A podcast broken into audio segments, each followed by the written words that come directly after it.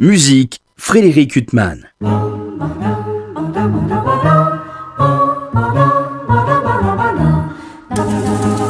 Bonjour, le 7 février prochain, le musée d'art et d'histoire du judaïsme à Paris proposera un concert donné par un grand violoncelliste. Il s'agit de Zvi Plesser. Il est né en Israël, il a été diplômé du Centre de musique de Jérusalem dans le cadre du programme pour jeunes musiciens prodiges dirigé alors par le violoniste Isaac Stern, notre regretté Isaac Stern.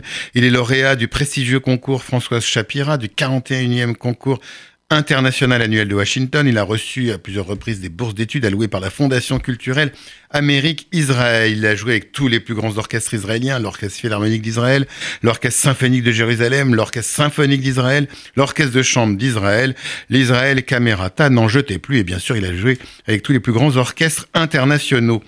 Ziplesser, depuis 2011, est le directeur musical du Festival de la Voix de la musique en Haute-Galilée, le plus ancien festival de musique de chambre d'Israël. Il donnera un fort beau programme le 7 février prochain dans ce cadre si intime et chaleureux qu'est l'auditorium du Mage, comme on dit.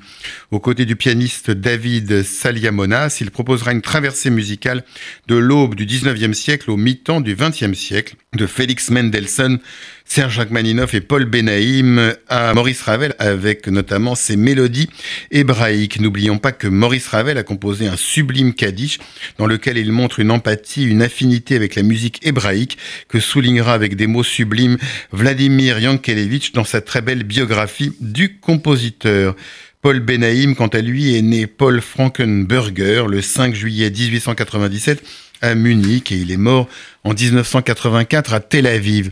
Il a considérablement enrichi le répertoire de la musique d'inspiration hébraïque, particulièrement à partir du moment où il est venu dans le futur État d'Israël, fuyant son Allemagne natale en 1933. Grâce à sa collaboration avec la chanteuse Bra Zefira, il a appris à connaître les chants juifs et arabes, dont les mélodies et le rythme ont influencé ses compositions.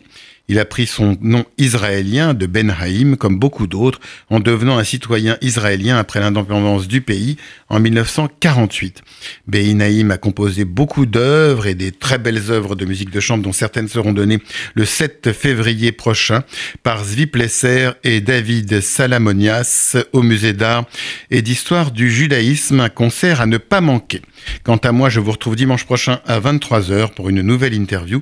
Bonne journée sur RCJ. Bóng.